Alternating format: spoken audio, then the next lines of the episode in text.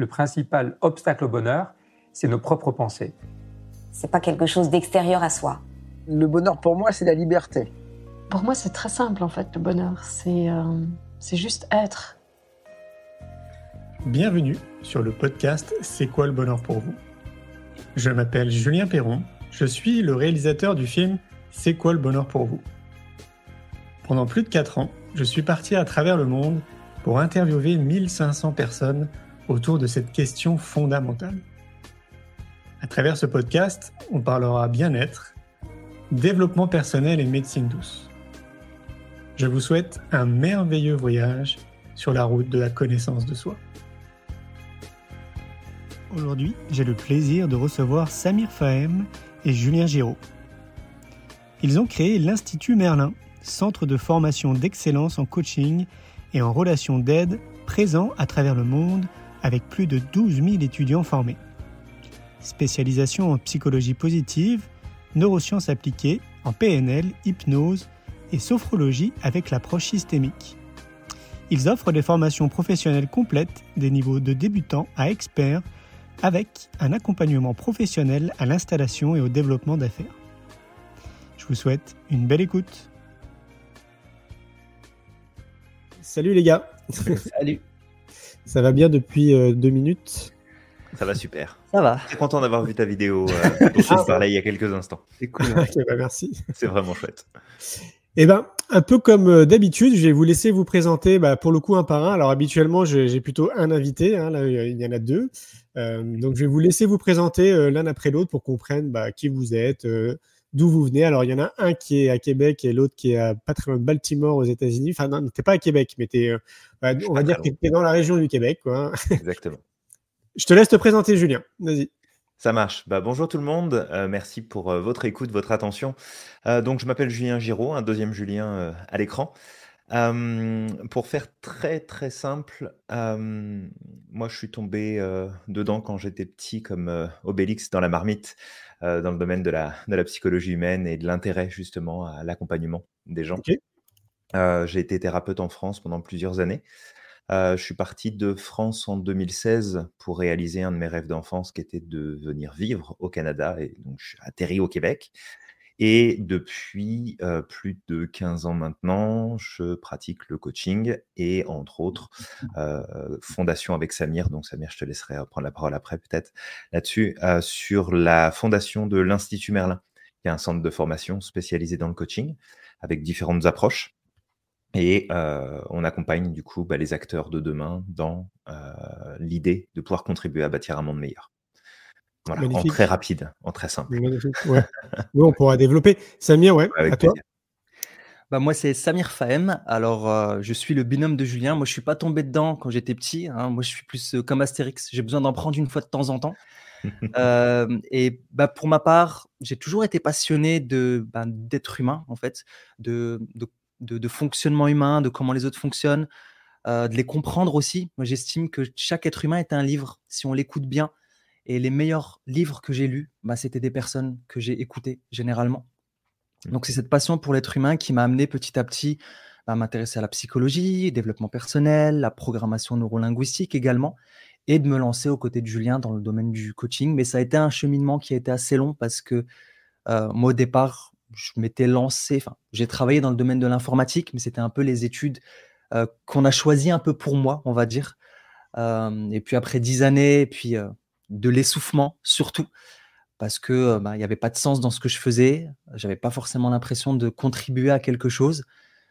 Bah, le domaine de, du coaching, la programmation neurolinguistique, de l'enseignement, euh, dans ces, ces domaines-là en tout cas, m'a permis de comme donner naissance à ce sens profond que j'avais depuis des années. Ok. C'est beau. C'est une belle rencontre, euh, du coup. Vraiment, ouais. Vraiment, Chouette. vraiment, vraiment. Euh, J'aimerais bien qu'on revienne sur toi, Julien, parce que tu disais euh, que tu baignes dedans depuis que tu es tout petit. Alors moi, ça me parle parce que moi aussi, je baigne dans le développement personnel et la connaissance de soi depuis que je suis tout petit. Euh, moi, j'ai j'ai 44 ans.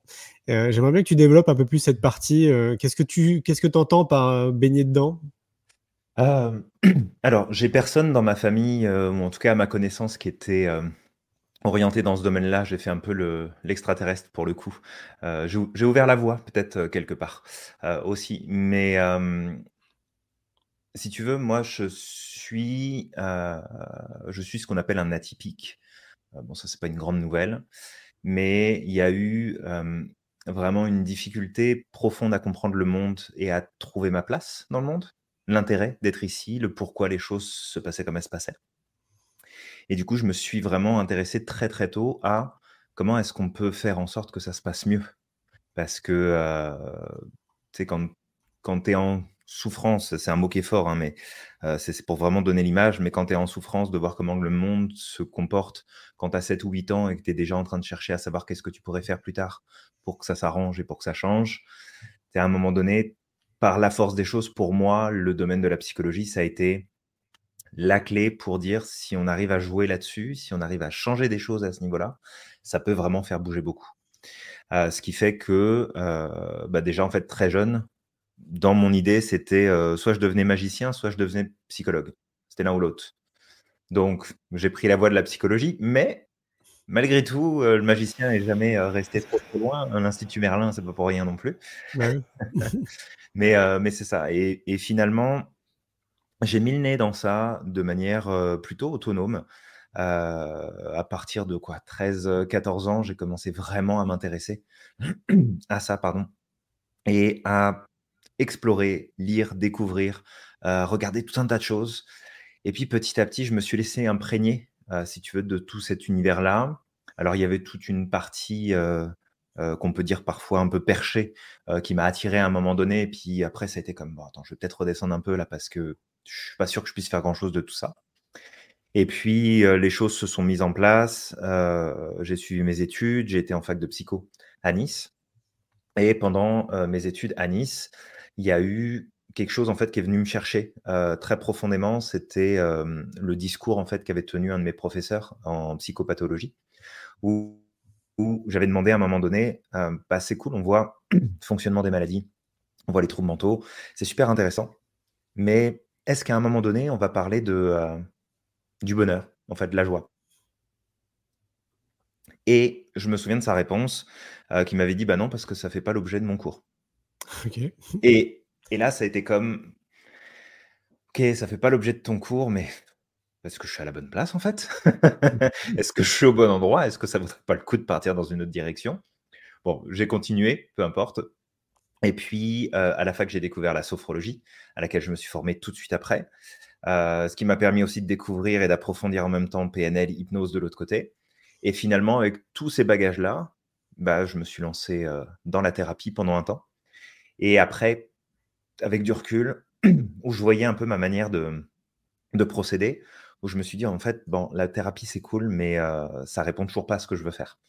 Et c'est de là, en fait, que j'ai pris la direction du, coaching. Donc, si tu veux, c'est un petit peu comme s'il y avait un chemin qui avait été tracé. Si jamais on, parlait de destinée, euh, le chemin était tracé, que de toute façon j'allais dans cette direction-là. Et euh, c'est vraiment quelque chose qui me tient à cœur depuis, euh, depuis très très très longtemps. Et j'ai la chance, en tout cas je pense aujourd'hui, pouvoir le dire comme ça, de réaliser au moins une partie de ce que je voulais être et faire quand j'étais petit. Et de savoir que grâce aux outils qu'on utilise, bah, on peut avoir de l'impact sur les autres et une personne à la fois contribuer à bâtir un monde meilleur. Donc ça, c'est vraiment cool. Ouais, bah oui, c'est ce que disait Samir. En fait, du coup, ça, vous mettez du sens dans ce que vous faites. C'est d'ailleurs une des dimensions euh, pour moi qui est ressortie de du film C'est quoi le bonheur pour vous que j'ai réalisé mmh euh, à force d'interviewer du monde, hein, donc 1500 personnes dans 25 pays. Euh, ce qui ressortait quand même de plus en plus, c'était cette notion notamment de donner du sens. Mmh. de se sentir utile, de donner du sens. bien évidemment, il y avait les liens sociaux qui a été aussi mené par l'Institut Harvard. Tu sais, je ne sais pas si vous le saviez, c'est l'étude la plus longue, 75 ans. On a suivi pendant 75 ans des individus. Ouais. Et on s'est rendu compte que l'élément le plus important pour tendre vers le bonheur, c'était les liens sociaux et la qualité des liens sociaux. Donc ça, je l'avais vu aussi à travers la réalisation du film. Sabir, toi, tu disais que du coup, là, tu as euh, bah, maintenant, maintenant, depuis 3-4 ans, tu as beaucoup plus de sens dans, ce que tu fais. Euh, J'aimerais bien que tu développes cette partie parce que du coup, c'est euh, intimement lié à l'Institut Merlin où là, justement, vous accompagnez des gens qui vont plus tard donner du sens à notre société, peut-être même déjà dans un premier temps pour eux. C'est quoi pour toi, en fait, cette notion de sens? Ça veut dire quoi pour toi? Bah, cette notion de sens, parce que moi, il y a un truc qui pop, effectivement, et ça, je l'avais déjà raconté, c'est que quand j'étais enfant, je me rappelle de ce moment, alors j'étais à l'école, mais je me rappelle de ce moment-là, en fait, où, tu sais, des fois, il y a des personnes adultes qui posent la question de qu'est-ce que vous voulez faire plus tard. Et en fait, moi, j'avais levé les yeux au ciel et je me suis dit que plus tard, j'aimerais être un sage. Alors, Julien, c'était un magicien, mais moi, c'était un sage. Et, euh, et, du coup, on a le magicien et le, sage, donc Merlin aussi, c'est les deux. C'est ça qui est drôle. Et, euh, et le truc, c'est juste que au fur et à mesure du temps, bah, en fait, j'avais un peu perdu ce fil-là, même si j'étais toujours intéressé par ces choses. Et quand j'en ai eu marre de mon travail, après dix années, euh, encore une fois, parce qu'il y a eu du harcèlement, il y a eu de la fatigue, il y avait ce manque de sens. Et je me suis rendu compte, en tout cas à la fin, quand il y a eu cette période de harcèlement-là, qu'on m'avait enlevé la chose la plus précieuse que j'avais au travail, c'était de prendre soin de mes collègues. Parce que à la fin, en fait, de, mon, de mes dix années de travail, j'ai commencé à être un petit peu isolé dans cette période de harcèlement. Comme tu peux plus parler à tes collègues, si tu bouges de ton bureau, ben, on va te flinguer. Euh, et en fait, bonjour chat, il y a le chat qui va passer. Ok, salut. et en fait, tout ça, en fait, ça m'a, ça m'a amené à une profonde remise en question. Et je me suis rendu compte que vraiment, ce qui m'inspirait le plus dans mon travail, même s'il n'y avait pas de ce sens-là direct de dans mon travail, j'ai l'impression de faire quelque chose d'intéressant ou d'utile, bah, j'étais quand même là pour mes collègues. J'étais là pour les aider, pour les épauler, pour leur apporter de la bonne humeur durant la journée parce que c'était un environnement qui était parfois toxique. Et à partir du moment où j'ai été coupé, j'ai perdu complètement cette notion de sens. Et je me suis dit, mais en fait, j'ai plus envie de faire ça. J'ai envie demain d'avoir un métier qui me permet de répondre à cette notion de sens, à ce, sens-là. Et ce sens, pour moi, c'est le, la phrase que j'avais donnée à la fin quand j'ai quitté mon emploi. C'est que ma future mission, ça allait être de faire tout ce qui était en mon possible pour devenir un jardinier des cœurs. Un jardinier des cœurs Ouais, un jardinier des cœurs. C'est beau. Et en fait, si je devais donner le sens que je recherche aujourd'hui et que je recherche depuis plusieurs années là, c'est d'être un jardinier des cœurs, c'est-à-dire de semer une graine d'espoir dans le cœur des personnes que je croise et que je rencontre et de leur permettre justement par la suite de pouvoir fleurir, de pouvoir être vraiment eux-mêmes. Et, euh, et c'est comme ça que j'ai rencontré Julien. Alors ça a été un cheminement, j'ai rencontré d'autres personnes avant où j'ai commencé un petit peu à, semer des graines, même si je l'avais déjà fait avant. Et, euh, quand j'ai rencontré Julien, bah, j'ai pu comme démultiplier euh, cette mission au travers de nos podcasts, au travers de l'enseignement, au travers du métier de coaching euh, et au travers aussi du contenu qu'on crée au travers de, enfin, dans nos différents réseaux sociaux. Donc vraiment, ces dernières années, c'est comme en fait, je suis à ma place. Chaque soir, quand je me couche, euh, je sais que je me dis, bah écoute, c'est une journée en plus dans ma vie. Je me réveillerai peut-être pas demain, mais aujourd'hui, j'ai fait ce pourquoi je pense avoir été créé. En tout cas, j'ai pour moi été créé ou je suis né en tout cas. C'est beau, c'est beau. J'aime bien cette métaphore du jardinier parce que moi aussi je l'emploie très souvent. Tu sais, quand on me demande de me présenter, je dis très souvent que je suis un jardinier parce que j'ai l'impression justement de semer des graines comme ça autour de moi. Donc euh, c'est une notion qui me parle beaucoup. Euh, c'est très touchant de t'écouter. J'aime bien cette idée de d'être un jardinier du cœur. Mm. Peut-être qu'un jour je vais te la voler cette punchline. je l'aime bien. Pour le moment, je l'ai pas encore copyrighté, donc. Profite. Parce que, en fait, in fine, quand j'ai entendu ça, je me suis dit, mais quelque part, c'est ça, tu vois, quand, quand je sème des graines, comme je disais là, mais j'ai vraiment l'impression, quelque part, que c'est ça, c'est venir toucher le cœur des gens.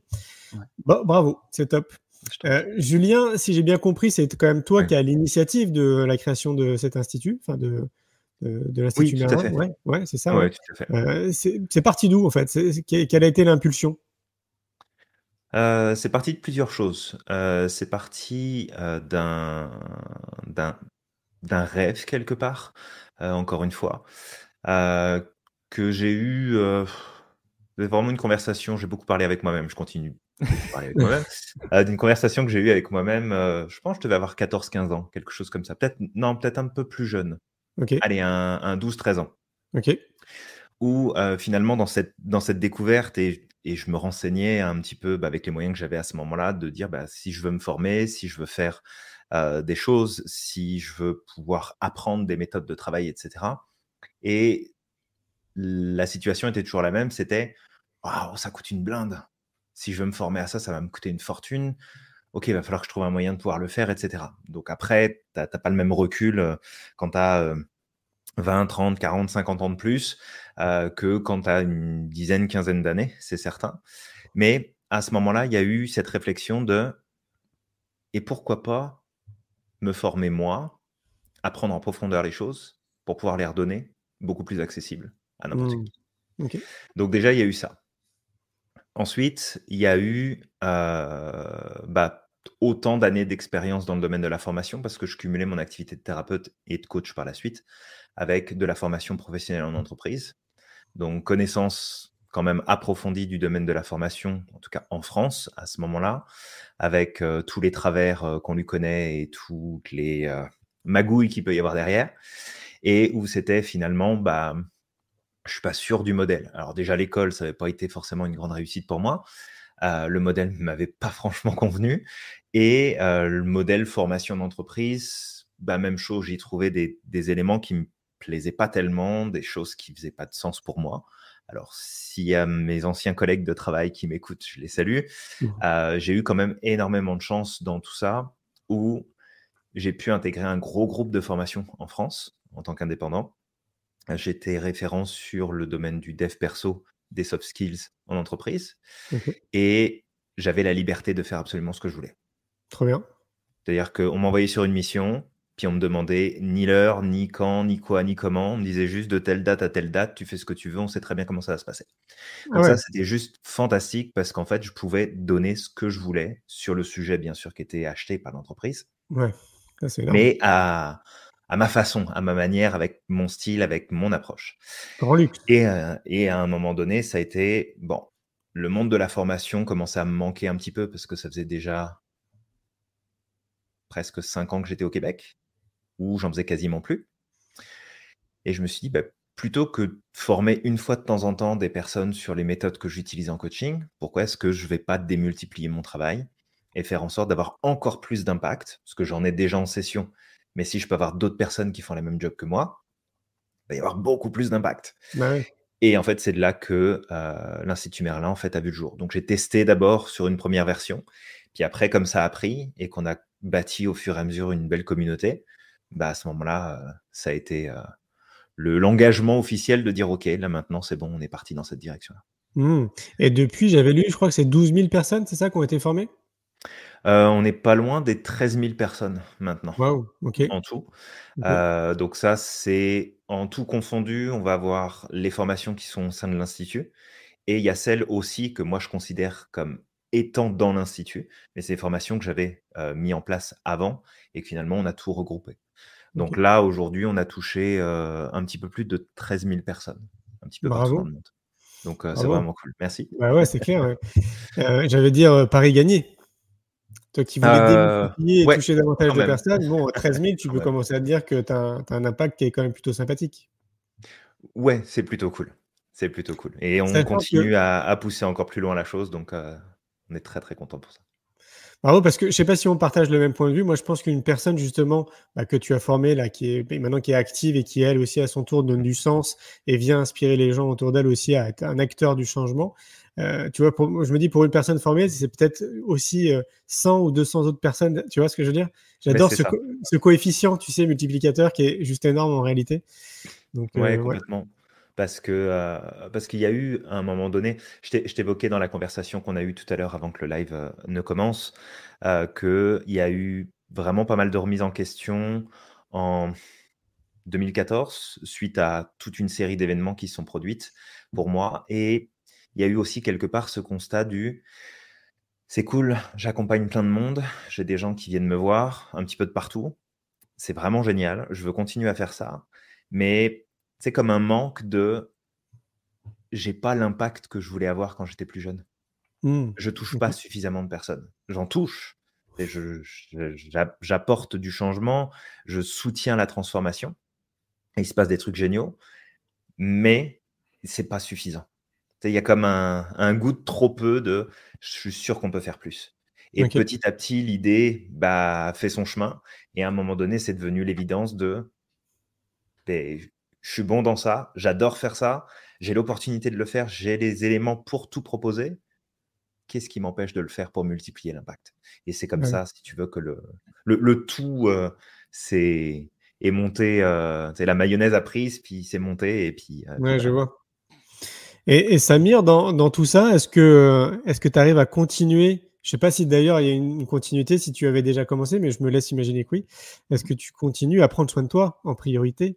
Avant de justement bah, de semer ces magnifiques graines Ouais, c'est vrai que c'est le, bah, c'est un challenge, mais c'est aussi le plus important parce que si on prend pas soin de soi, bah, on pourra pas prendre soin des autres.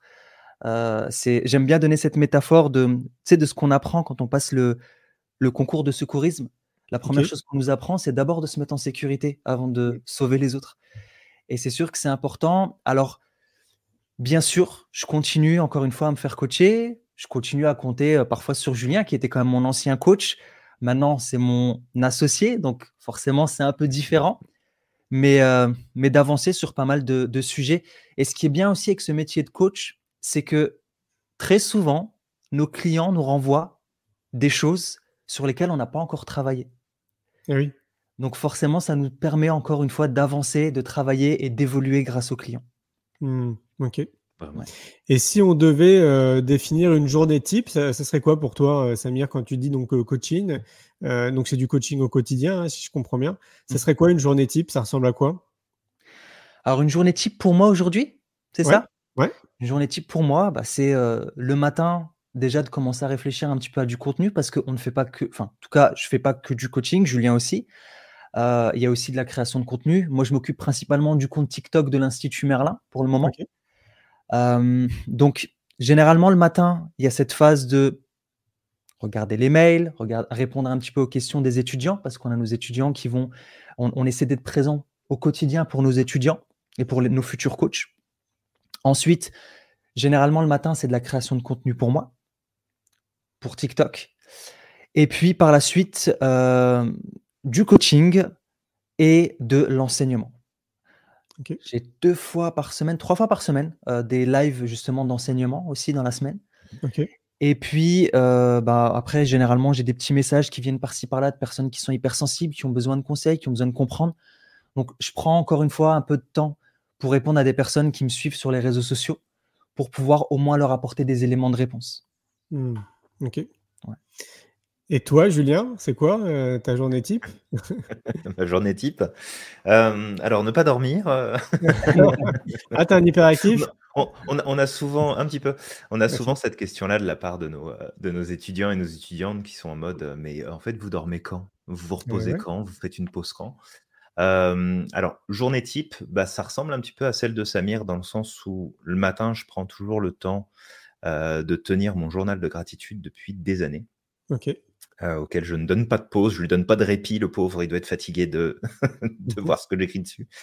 je tiens mon journal de gratitude, c'est un moment en fait pour moi qui est important, déjà pour reconnaître ce qui est là, après c'est ce qui est là, et puis aussi pour entretenir une, certaine confiance et une certaine assurance sur ce qui va suivre. C'est un moyen de, de recadrer face aux situations qui sont parfois difficiles, euh, face aux choses qui peuvent se produire dans le monde, qui peuvent m'affecter et puis aussi les aléas, les, aléas du quotidien. Donc il y a ça qui est toujours là avec moi. Après, c'est répondre aux emails, ça va être de vérifier s'il n'y a pas des demandes particulières, ça va être de vérifier les rendez-vous que je peux avoir dans la journée. Après, c'est vrai qu'il y a beaucoup de moments où on est en live avec nos étudiants et nos étudiantes, puisque de mon côté, je pense que je dois être à 1, 2, 3, 4, 5, 6, je pense que je dois être à 6 lives par semaine. Très probablement, répartis sous toute la semaine. Donc, et donc ça, et puis après, bah, c'est de la création de contenu. Donc là où Samir prend en charge effectivement, et je le remercie toujours à chaque fois de, s'occuper de tout ça, prend en charge la création de contenu sur les réseaux sociaux. moi, je vais m'occuper du contenu créatif, création de contenu, mais pour l'aspect formation. Donc les formations qu'on met en place, les ajouts qu'on va faire. On fait souvent des mises à jour sur nos programmes, sur les supports, euh, donc c'est vraiment un travail d'équipe. On a chacun euh, notre, euh, notre force, nos forces plus exactement. Et puis on essaye de se répartir en autant que c'est possible, justement, la tâche qui est parfois, on va le dire, colossale de ce qu'il y a à faire pour que ça tourne mmh correctement et que tout le monde puisse trouver de la valeur. J'imagine. Alors, je ne sais pas si ça a déjà été demandé au sein de votre communauté et si vous le faites déjà, mais ce qui me vient à l'esprit, c'est est-ce que vous organisez peut-être de manière annuelle des rencontres avec tout le monde? Physique? Alors on en a organisé, parce que c'est vrai que moi régulièrement je dois retourner en France pour donner des formations. pour le coup. Et c'est vrai que dès que je peux me déplacer, ça va être un petit message qui est envoyé à la communauté de tiens, on va se retrouver. Et là, cette année, je pense que le plus gros move qu'on ait fait en termes de, de réunion, ça a été l'organisation d'une croisière formation qui s'est fait au mois de juin. On s'est retrouvés, on était une bonne quinzaine de personnes et on a passé toute une semaine ensemble à combiner voyage de découverte de différentes villes en Europe et de la formation, euh, justement sur les sujets qu'on voit à l'Institut, pour aller en profondeur avec en plus la mise en expérience directe des outils où chacun, chacune a pu expérimenter et vivre bah, des changements profonds, des transformations, des déverrouillages de croyances. Il y a eu plein de choses qui sont produites et ça a été un peu le, le projet pilote, on va dire, euh, qui donne naissance bah, à d'autres éléments qui vont être bientôt euh, annoncés, que ce soit des voyages, que ce soit des cours en présentiel euh, ou que ce soit d'autres événements du type de la croisière. D'accord. Et qu'est-ce qu'on retrouve, Samir, du coup, dans, dans, ces formations? C'est quoi le contenu? Les formations qu'on fait, qu'on a fait à la croisière ou je repose Alors, pas forcément à la croisière, de manière globale, hein, la formation. de manière globale. Alors déjà, je me rends compte que tout à l'heure, lors de la réponse de Julien, j'ai répondu un peu à côté. J'ai répondu une journée type au travail, à l'institut. Effectivement, si je devais ajouter des petits éléments, je dirais que le matin, j'aime bien faire le ménage parce que du coup, ça me permet aussi de faire un petit peu le, la clarté dans mon esprit. Donc faire mon lit, euh, ranger un petit peu la maison avant de commencer ma journée. Et généralement, je finis aussi toujours ma journée avec euh, une marche ou une course. J'aime bien courir. En tout cas, moi, je suis, je suis fan donc, le fin de journée, j'aime bien aller m'aérer un petit peu. Ici, en plus, j'ai de la chance d'avoir un peu de nature autour de chez moi. Donc, ça, c'est cool. Et pour ce qui est de la, de la formation, alors, en fait, comme Julien l'a dit tout à l'heure, on a plusieurs approches à l'Institut. Donc, on enseigne le coaching systémique, mais on a aussi l'approche, donc, l'approche PNL et euh, la sophrologie. L'approche systémique et coaching, c'est présent partout. Par contre, on y ajoute l'approche PNL ou l'approche sophrologie en fonction des formations. On va bientôt ajouter des nouvelles formations. Hein. Julien, tu pourras peut-être en parler tout à l'heure. C'est déjà en cours. Et nous, notre objectif, c'est que ce qu'on va trouver dans de la formation, ça va être du contenu théorique, forcément, de comprendre quels sont les mécanismes qui peuvent se cacher derrière ce qu'on enseigne.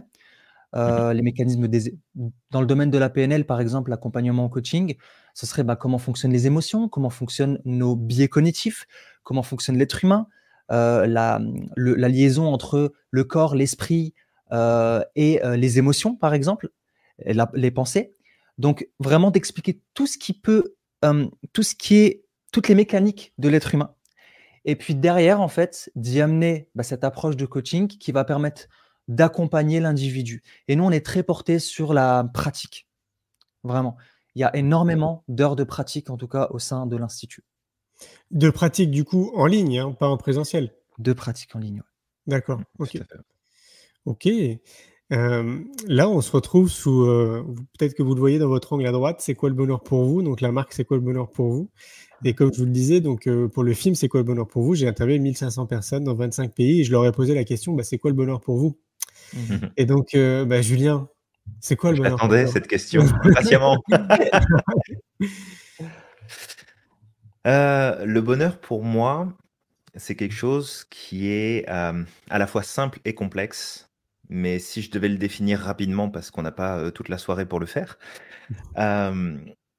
c'est d'être le plus aligné possible avec soi, ses valeurs, ses besoins, ses, ses préceptes intérieurs qu'on utilise, et de s'inscrire dans quelque chose qui nous dépasse.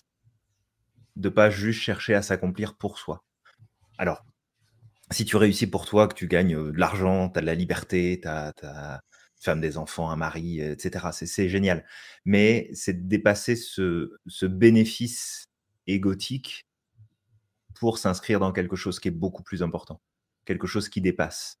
Et je crois que si je devais le résumer en toute petite phrase, ça serait impacter le monde et laisser une trace. Mmh, ok. Ce serait ça pour moi le bonheur. Ok. Et quand tu dis quelque chose qui te dépasse, est-ce qu'il y a une notion de spiritualité, spirituelle derrière? Tu peux développer cette partie? Il y, a une, y a une notion de spiritualité, pour sûr, dans le sens où, bah, après, chacun entretient les croyances qu'il veut et la spiritualité qu'il veut, bien sûr. mais de, de savoir reconnaître finalement le, le petit grain de sable qu'on peut être, mais qu'en même temps, ce petit grain de sable, il fait partie de tout un, un système. C'est pas pour rien d'ailleurs que la systémique me parle autant, mais de, de faire partie d'un système où chaque petit grain a son rôle à jouer et que on n'a pas tous les mêmes aspirations, on n'a pas tous les mêmes envies, puis c'est parfait comme ça. Mais que si on pousse ces envies à un niveau beaucoup plus grand, beaucoup plus vaste, c'est-à-dire le reste de l'humanité et les temps à venir, de se dire qu'est-ce que moi je peux faire pour contribuer à bâtir quelque chose de différent. Pas forcément qui me ressemble, parce que ça ne plaira pas à tout le monde, bien évidemment, mais savoir que mon petit morceau à moi, le tien, celui de Samir, celui de nos étudiants étudiantes, celui de nos proches, si on met tous chacun notre petit morceau et qu'on essaye dans nos actions, dans nos choix, dans notre manière d'être au quotidien, de contribuer à bâtir quelque chose de plus grand, qui nous dépasse et qui a surtout un impact pour ceux qui vont venir après nous, ben, je pense qu'on tient quelque chose qui se rapproche du bonheur. Mmh. C'est très proche, je trouve, de cette euh, belle citation de Gandhi, tu sais, soit le changement que tu veux voir dans le monde. Oui. Ok. carrément. J'ai l'impression que ça résume un peu ce que tu dis. C'est incarnons déjà le changement qu'on a envie de voir dans le monde. Et donc, euh, bah, évidemment, euh, si on a envie qu'il y ait du changement dans le monde, c'est plutôt un changement positif. moi, je le dis souvent aussi. Je trouve que trouve qu'on manque un petit peu de ça. Alors, je ne sais pas si c'est le cas aux États-Unis et au Canada, mais en France, le sentiment que je peux avoir, c'est euh, que on a de, très belles idées, on est très bon pour faire des réunions, pour se rassembler, on est vraiment très créatif, mais il y a encore très peu de gens qui passent à l'action. Et, euh, et, moi, j'ai le sentiment qu'aux États-Unis et au Canada, on passe un peu plus à l'action. On est un petit peu moins dans la réflexion. Est-ce que c'est le cas? Samir, par exemple, aux États-Unis, c'est le cas? Moi, je dirais qu'aux États-Unis, c'est le cas. Après, il y a aussi mmh des dérives. La pensée trop positive des États-Unis, là, poussée à l'extrême, c'est pas aussi ce qu'il y a de meilleur. Il y a, il y a un manque de, de, juste milieu, en tout cas, à un certain moment, de positivisme à outrance, sans prendre en considération qu'en fait, sur le chemin, il peut se passer des mauvaises choses. Et souvent, en fait, la chose que je pourrais regretter ici aux États-Unis, ou que je, je, pourrais reprocher, en tout cas que je vois très souvent qui ressort, c'est le fait de, quand il y a des problèmes, bah, en fait, ça fait l'autruche. Mmh. Ça, c'est le seul truc. Le petit singe euh, qui se met les yeux comme ça, qui fait comme ça. Et qui... Exactement. Ouais. je vois. Exactement. Ouais. Et Après, ça serait quoi pour toi hmm? Et ce serait quoi pour toi le, la définition du bonheur? Alors, la définition du bonheur, pour moi, alors moi, je suis quelqu'un de très minimaliste. Donc, je trouve que le bonheur est dans le bonheur et la beauté est dans le minimalisme, dans la simplicité. Okay. J'aime pas trop les trucs trop complexes, etc. Et quand je dis minimalisme, je vais parler aussi d'authenticité parce qu'après aussi, euh, je trouve que dans l'authenticité, il y a aussi une part de bonheur. Après, moi, je suis quelqu'un de minimaliste, simple, simple, je pense en tout cas. Donc, ça fait aussi partie de mon authenticité et c'est aligné pleinement avec moi. Donc, il y a ça et il y a aussi euh, les connexions euh, avec les autres. Moi, j'aime beaucoup les gens, d'accord? J'aime beaucoup les gens, j'aime beaucoup découvrir les autres, j'aime beaucoup me connecter aux autres. Et c'est important pour moi de prendre soin bah, aussi bien de moi, mais aussi des autres. Et c'est ce que j'avais dit euh, tout à l'heure dans mon ancienne expertise, dans mon ancienne expérience. Bah, en fait, le moment où je me suis senti le plus malheureux dans mon travail, même si je y avait ce manque de sens, mais je l'ai comblé par le fait de prendre soin de mes collègues, de les aider, de leur faciliter, d'apporter un peu de, bon, de beauté dans la journée. Et en fait, c'est le jour où on m'a coupé de ça que mon travail est devenu comme hyper difficile. J'avais plus envie d'y aller en fait, c'était terminé. Mmh. Donc il y a cette notion d'authenticité, de simplicité, le fait de pouvoir prendre soin des autres. Et euh, j'ajouterais, ben, en prenant soin des autres, c'est aussi l'action jardinier des cœurs, donc de planter des graines. C'est qu'aujourd'hui, il y a beaucoup de monde euh, qui se plaignent qu'il n'y a rien qui fonctionne sur Terre, que c'est de pire en pire, que potentiellement l'humanité touche à sa fin, qu'il n'y a plus d'humanité. Mais c'est des personnes qui ont justement cette part d'humanité qui se plaignent, mais qui passent pas à l'action. Donc, pour moi aussi, c'est de donner vie à notre vision. Mmh Certes, il y a peut-être euh, des ténèbres sur cette terre, mais c'est aussi ce qui est important, c'est de se reconnecter à, sa propre, à son propre pouvoir et de commencer à poser des actions, commencer à planter des graines pour que les futures générations, alors il y aura des, résultats présents dans le présent, mais aussi peut-être plus encore dans le futur, bah, pour pouvoir permettre de créer un peu plus d'harmonie dans le monde.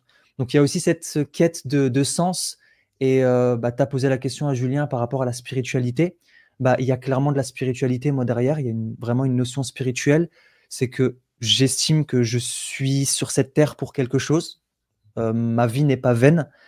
Et euh, je me dois, en tout cas personnellement, de pouvoir faire tout ce qui est dans mon possible pour donner vie à cette vision, à ce qui est important pour moi, à cette mission, pour que, bah, à la fin de ma vie, en tout cas, même si je disparais, ben, il y aura encore ces graines-là qui auront germé et qui auront laissé des arbres, justement, et les gens pourront venir se nourrir de ces fruits-là. Tu es quelqu'un de poétique, Samir, j'ai l'impression. Oui, et je suis très connecté aux émotions là tout de suite, donc c'est pour ça que j'ai un peu du mal à trouver les mots, mais j'essaie de l'exprimer par des métaphores. Et, euh C'est beau. Est-ce que tu écris des poèmes à titre perso ou pas du tout? Alors, je, je n'écris pas de poèmes, euh, j'en ai fait à un moment. À un moment, j'ai écrit des poèmes, mais par contre, je suis quelqu'un qui est très philosophe et c'est vrai que bah, Julien parlait, il disait qu'il parlait très souvent seul, il se parlait à lui-même et bah, ça m'arrive d'amener des petites réflexions philosophiques comme ça tout seul, avec des métaphores et tout ça. Mais ouais, ouais je, suis, je pense que j'ai cette part de créativité en moi et, et de sensibilité qui fait que bah, voilà, je, m'y connecte comme ça et je, mmh. je pense que dans les mots que j'utilise, oui, il y a cette part poétique. Ben oui, carrément. Julien, euh, je posais la question tout à mmh l'heure à Samir de est-ce que aux États-Unis ils passent un peu plus à l'action?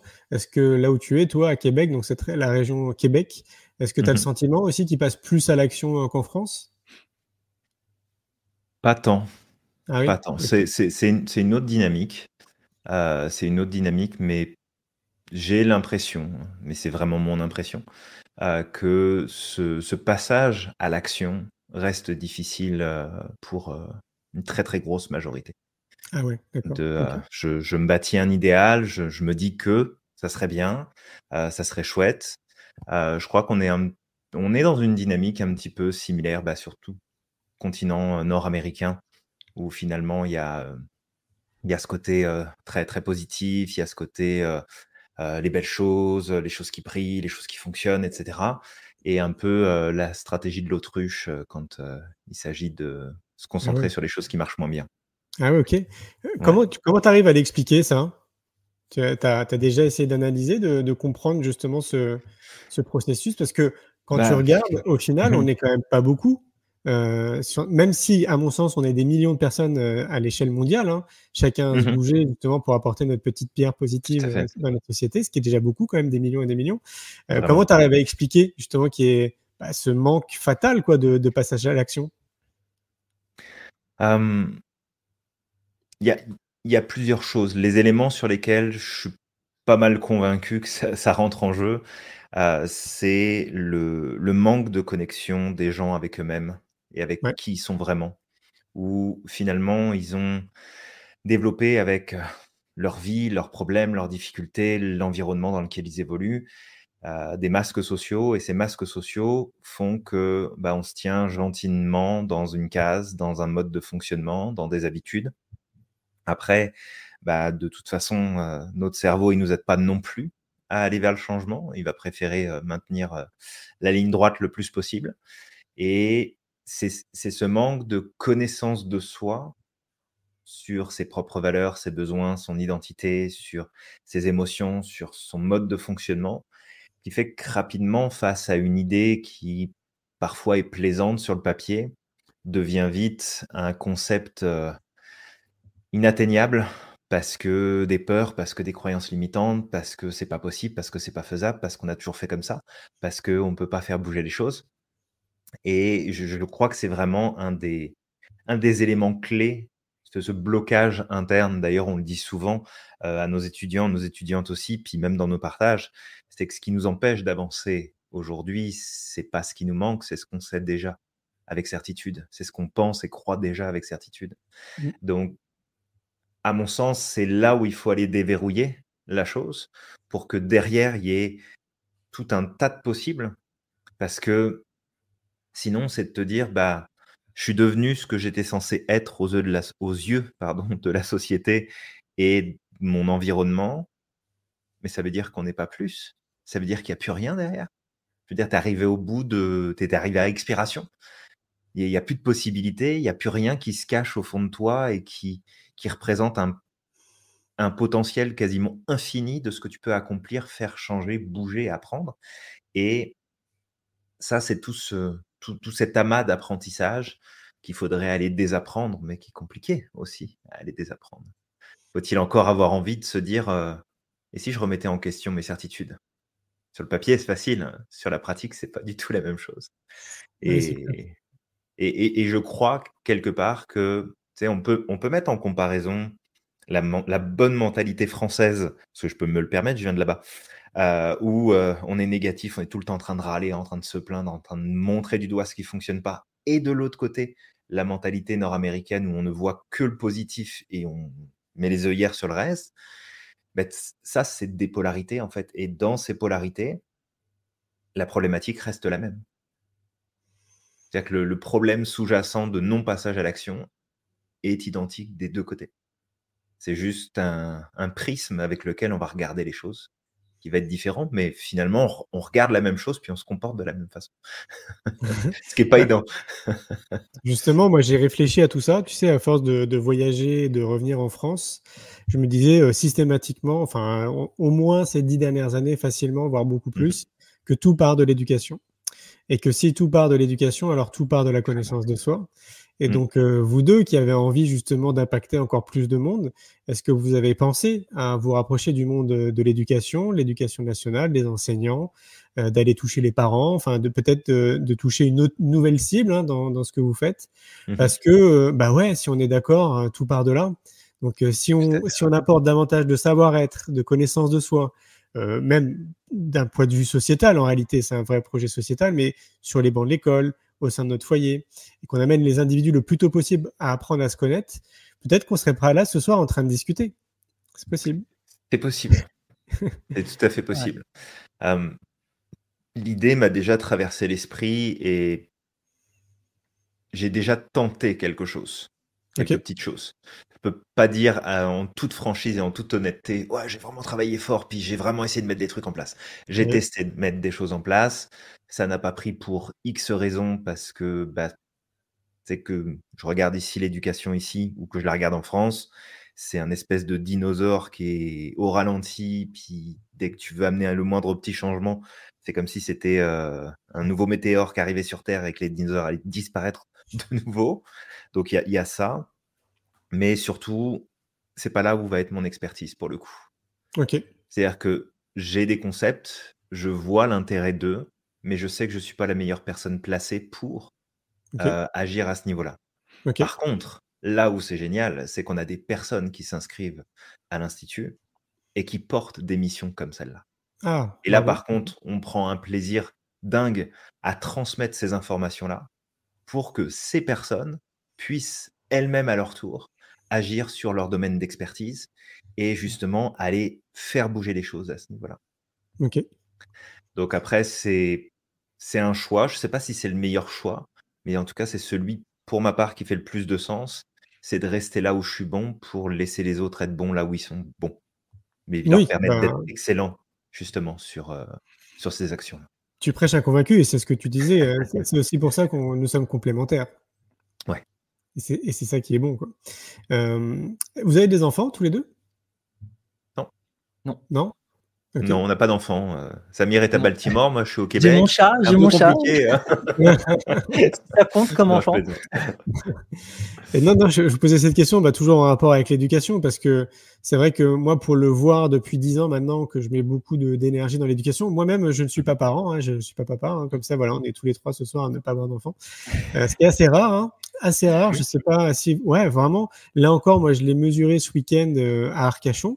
Donc j'ai demandé à la salle euh, qui est parent dans la salle, il y a toute la salle qui a levé la main. Et donc du coup, euh, ah ouais, donc il y avait 500 personnes hein, dans la salle. Et moi, ça m'a fait rigoler. J'ai dit bon bah en fait, je suis le seul euh, ce week-end à pas avoir de gamins. J'ai l'impression. Et donc on est quand même dans une société où une grande majorité de la population est parent. Et donc pour moi, ça, ça montre encore plus toute l'importance qu'on a à accompagner justement, bah, soit modifier euh, du mieux qu'on peut le système éducatif, peu importe où on se trouve, soit accompagner et ou, non plutôt accompagner les parents à être la, meilleure version de eux-mêmes, pour être, bah, j'allais dire, euh, euh, ouais, de faire du mieux qu'ils peuvent après par la suite pour accompagner leurs enfants qui eux-mêmes vont avoir un impact dans la société. Enfin voilà. Peut-être que j'ai semé une graine ce soir auprès de vous deux. Euh, mais je vous invite vraiment à réfléchir à ça et voir si à un moment donné dans vos activités vous pouvez pas faire quelque chose, euh, peut-être de, Probablement. Encore plus, j'allais dire, parce que si on a envie que notre société elle change, vraiment, ça va vraiment passer par là, quoi. Euh, peut-être que vous le voyez, d'ailleurs, ça, ça c'est un autre euh, sujet qui me vient à l'esprit parce que moi, j'ai une agence de communication qui s'appelle Néo Bien-être et qui est dédiée aux mhm. thérapeutes et aux professionnels du bien-être. Donc, on accompagne les thérapeutes, euh, les professionnels du bien-être, donc des sophrologues, par exemple, des hypnothérapeutes, des gars qui font de la PNL. Enfin, voilà, le champ est extrêmement vaste. Et donc, ce que j'ai observé ces 30 dernières années, c'est que déconditionner un adulte, parce qu'à un moment donné, on a parlé de ça, hein, c'est se mmh déconditionner pour se reconditionner.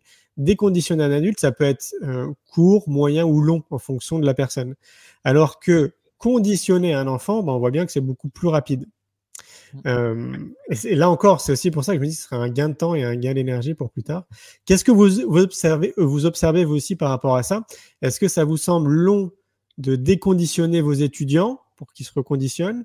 Euh, ou, ce que vous avez mis en place permet peut-être que ce soit beaucoup plus efficace sur du court terme. Samir, je te, je te laisse répondre. Ouais, mm. je peux y répondre.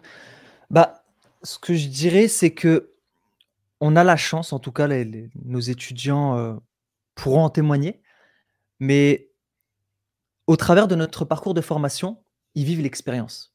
Ils travaillent sur eux, ils mettent le doigt sur ce qui bloque. Et moi, je suis assez surpris, en tout cas, de, la progression de nos étudiants. On a des personnes qui viennent d'un peu partout, d'Afrique, euh, d'Europe, d'Amérique du Nord. On a même eu euh, Dubaï, euh, même le Japon, une étudiante qui était au Japon. Et en fait, avec toutes ces personnes, avec des mentalités différentes, parfois des cultures différentes, et chacun leurs problématiques, des problématiques qui viennent de leur culture, de, voir que au bout de parfois deux mois, trois mois, un an, les personnes revenir et nous dire, mais en fait, Merci beaucoup parce qu'au travers de la formation, j'ai changé ma vie. J'ai changé ma manière de voir le monde. Mmh. Et certes, ça demande du temps, mais je trouve qu'à l'échelle d'une vie, ce déconditionnement, en fait, il est très rapide. Et on a vu tellement, tellement de gens, justement, en, un an, euh, parfois six mois, c'est passer de, de, d'une vie où la majeure partie de leurs problématiques viennent justement de leur conditionnement, de ce qu'ils ont vécu, de leur expérience. Et d'un coup, en fait, à la fin de la formation, de dire punaise, en fait, je pense plus pareil, je réagis plus pareil, mes émotions, je les gère plus de la même manière, et ma vie change autour de moi. Donc vraiment, si je devais revenir à la question, c'est que ça prend certes du temps parce qu'on ne peut pas changer comme ça en un claquement de doigts, mais honnêtement, ce temps à l'échelle d'une vie, c'est trois fois rien en fait, et ça va très vite au final. J'aime bien ce rapport temps que tu, que tu donnes parce que c'est, je, le vois aussi comme ça. Julien, tu aurais quelque chose à rajouter par rapport à ce que dit Samir? Euh, Normalement, j'ai tout dit. Pas, tant, ça Pas, tant parce que, euh, parce que oui, un changement peut prendre beaucoup de temps. C'est vrai qu'il y a des changements qui peuvent prendre beaucoup de temps, mais c'est pas le c'est pas le facteur capacité qui est en question la, capacité de la personne à se transformer. C'est plus, est-ce que la personne est prête? Est-ce qu'elle en a envie? Est-ce que, comme on dit dans le jargon, est-ce que c'est écologique pour elle que d'aller chercher ce changement-là? Et à partir du moment où le changement est écologique et que la personne est arrivée à un stade, on parle souvent de seuil en cours, mais elle est arrivée à un stade où c'est venu le temps maintenant de passer à autre chose, les changements peuvent se faire très, très, très rapidement. Et être durables. C'est surtout ça.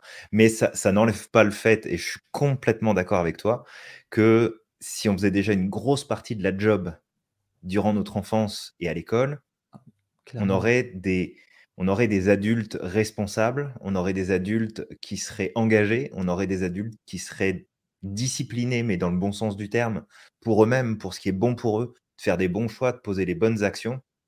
Et je donne un exemple très rapide, mais il y a encore peu de temps, on a dû dealer avec un gars qui a, je pense, 38, 39 ans, facile, avec la, maturité émotionnelle d'un gamin de 5 ans. Sur, sur en plus un poste à responsabilité où finalement il engage sa responsabilité personnelle, financière, social sur des actions qui sont menées avec des crises, des crises d'un gamin de 5 ans sur des petites choses qui lui conviennent pas. Et, et c'est comme, mais bon, chacun a son histoire, chacun a son parcours, on n'a pas suivi les mêmes choses. Mais qu'est-ce que ça serait plus simple, en fait, de plus avoir des gamins de 5 ans en puissance à des postes à responsabilité, qui sont pas capables de gérer leurs émotions, le monde se porterait tellement mieux. Ça fonctionnerait tellement mieux. On arrêterait de se taper sur la gueule pour un oui ou pour un non. Mais le fait est que c'est comme ça pour le, pour le moment. J'espère que ça va changer. On contribue, en tout cas, à ce que ça change. Mm. Mais si on pouvait faire ça bien avant, ça serait quand même mieux. C'est quoi le profil, euh, Samir, grosso modo, des gens qui viennent se former auprès de vous? Est-ce que ce sont des personnes qui sont euh, ce qu'on appelle déjà en cheminement? Est-ce que c'est des personnes qui euh, partent de zéro? C'est quoi, grosso modo, le profil? Alors moi, je dirais généralement que c'est des personnes qui sont déjà en cheminement. C'est des gens qui ont, on va dire, de la bouteille dans cette vie-là, qui ont vécu des, choses, qui ont été frustrés, qui se rendent compte effectivement qu'ils ils ont, ils ont un sens profond. Ils, connaissent, ils savent ce qu'ils veulent apporter au monde mais ils n'ont pas eu la possibilité. Et, et généralement, alors, il y a eu de la remise en question, il y a eu un certain cheminement, mais quand ils viennent se former à l'institut, c'est comme la quintessence en fait de ce qu'ils recherchaient parce que ils ont une formation, ils se forment à un métier qui répond à leur sens. Et le troisième point, c'est qu'en plus, ils travaillent sur eux, sur les points de blocage. Et ça remet comme tout en place, en fait, dans, leur esprit. Et c'est vrai qu'on attire beaucoup, beaucoup de monde. En tout cas, toutes les personnes qu'on attire sont des personnes qui ont un profond besoin d'apporter. Mais en même temps, je sais, je j'apprends rien que dans le métier du coaching généralement, sauf cas exceptionnel, les gens qui se lancent dans ce métier-là sont des personnes qui ont envie d'apporter quelque chose. Ah oui, c'est clair. Mmh. Il, y a une, il, y a, une, personne qui pose la question du style est-ce que ces formations sont pour les coachs ou pour les thérapeutes? En fait, les deux. Euh, c'est-à-dire que l'approche qu'on apporte permet bah, de former des coachs avant tout, puisque c'est la direction qu'on prend avec l'Institut, mais c'est aussi des outils et une stratégie de travail qui est accessible et fortement d'ailleurs conseillée pour tous les thérapeutes pour justement changer leur manière d'aborder les choses, d'amener des résultats différents. On peut aussi suivre la formation par juste par l'envie de se dire j'ai envie d'en apprendre plus, j'ai envie de travailler sur moi. Et j'ai envie de progresser, moi, à titre perso, puis de réutiliser les outils auprès de mes proches, auprès de mes amis, auprès de mes enfants. Donc, il n'y a pas forcément le, le, la, dynamique professionnelle derrière les personnes qui viennent se former chez nous. Peut-être le point que j'ajouterais pardon, sur ce que tu disais, Samir, c'est qu'il y a quand même une caractéristique particulière à l'Institut, c'est qu'une très très grande partie des personnes qui viennent se former avec nous sont des profils atypiques. Ok. Alors probablement parce qu'on l'est tous les deux avec Samir. T'entends par là quoi On a des hypersensibles, on a des hauts potentiels intellectuels, hauts potentiels émotionnels. On a, euh, on a d'autres profils atypiques, on va pas faire toute la liste. Les TDA, des... oui, oui, on en a, mais c'est vraiment que il y a cette, euh, cette dynamique depuis le début d'avoir finalement euh, des clients et des clientes, des étudiants et étudiantes atypiques qui viennent nous rejoindre. Ça m'étonne pas. On dit on a les, on a les clients qu'on mérite, donc, euh, on est très heureux de les avoir avec nous. Ça ne m'étonne pas parce que, bon, après, moi, j'ai pas fait d'études par rapport à ça, mais je sais que ça revient assez souvent. On voit quand même que beaucoup d'entrepreneurs et de chefs d'entreprise euh, sont des personnes, justement, qu'on dit atypiques, quoi. Donc, ouais, ça, ne m'étonne pas. Mmh. Je vois que le temps file, hein, ça fait déjà quasiment bientôt une heure. Déjà? Ouais. Comment on fait pour vous joindre, les gars? Pour ceux qui aimeraient rejoindre l'Institut, faire une formation avec vous, mmh. comment on fait? Bah, c'est très très facile. Juste taper Institut Merlin. Je pense que tu marques ça sur Google et on occupe les deux premières pages de Google. Fait que ça va être assez, euh, assez simple. Il y aura notre page YouTube. Euh, il y a le site web, il y a Facebook, il y a LinkedIn, il y a Twitter, il y a Instagram, il y a TikTok, euh, il y a YouTube, il y a tous les podcasts. Vous êtes partout, quoi. on est partout. On n'est pas encore sur Amazon, ça, encore, mais ça va arriver dans pas longtemps, peut-être avec un livre, hein, Julien. Oui, non, ça, ah, bah, ça, va, être dans pas long, ça. Ah, d'accord, peut-être euh, vous êtes en train de bosser sur un bouquin, c'est ça? Euh, Oui. Ouais, ah, génial. Ok. Bah ouais, c'est un bel outil aussi, le livre. Forcément, quand vous terminez la formation, euh, je pense que c'est génial de pouvoir remettre un bouquin au. Enfin, je sais pas si c'est l'objectif, mais là, je le vois comme ça. En fin de mmh formation, de pouvoir donner le livre bah, ceux qui ont suivi votre formation. Je pense que c'est bien pour euh, intégrer encore davantage, euh, continuer à prendre des notes et continuer à progresser.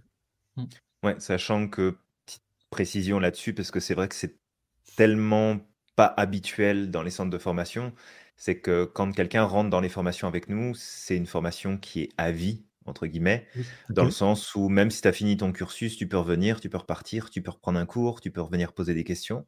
Que tu aies fait ta cohorte il y a un an, il y a cinq ans, il y a dix ans, on n'y est pas encore dans les dix ans, mais ça viendra. Et euh, les, portes restent toujours ouvertes parce qu'on veut être justement aussi ce support et soutien pour nos étudiants et futurs professionnels pour qu'ils puissent exceller en fait dans leur pratique parce qu'ils portent aussi le nom de l'institut quand ils vont se mettre sur le marché. Mmh Donc c'est important pour nous qu'on ait ce standard le plus élevé possible qui soit applicable. Ok. Et eh ben encore bravo les gars pour ce que vous faites. C'est chouette de voir qu'une fois de plus on est des millions et des millions de personnes à se mobiliser et vous faites partie du game, donc c'est cool. Euh, bah, bonne continuation à tous les deux, continuez à semer des graines, à toucher les cœurs Mille merci pour tout ce que vous faites. Merci à toi. Et puis bah nous on se retrouve plus tard du coup sur votre podcast euh, d'ici euh, quelques semaines. Ouais, absolument. Yes, ça marche. Super. Merci encore Julien. À merci à tout le monde. très vite. ciao. ciao. Un grand merci pour votre écoute. J'espère que vous avez passé un bon moment avec nous. Pour prolonger l'expérience C'est quoi le bonheur pour vous? Et continuer votre cheminement sur la connaissance de soi, je vous invite vivement à lire mon livre C'est quoi le bonheur pour vous? Que vous trouverez dans toutes les librairies. Jouez et amusez-vous avec le jeu de cartes entre amis, avec des inconnus, dans le monde de l'entreprise, à l'école. Regardez le film C'est quoi le bonheur pour vous? Et surtout, prenez soin de vous. Je vous souhaite un merveilleux voyage vers vous-même.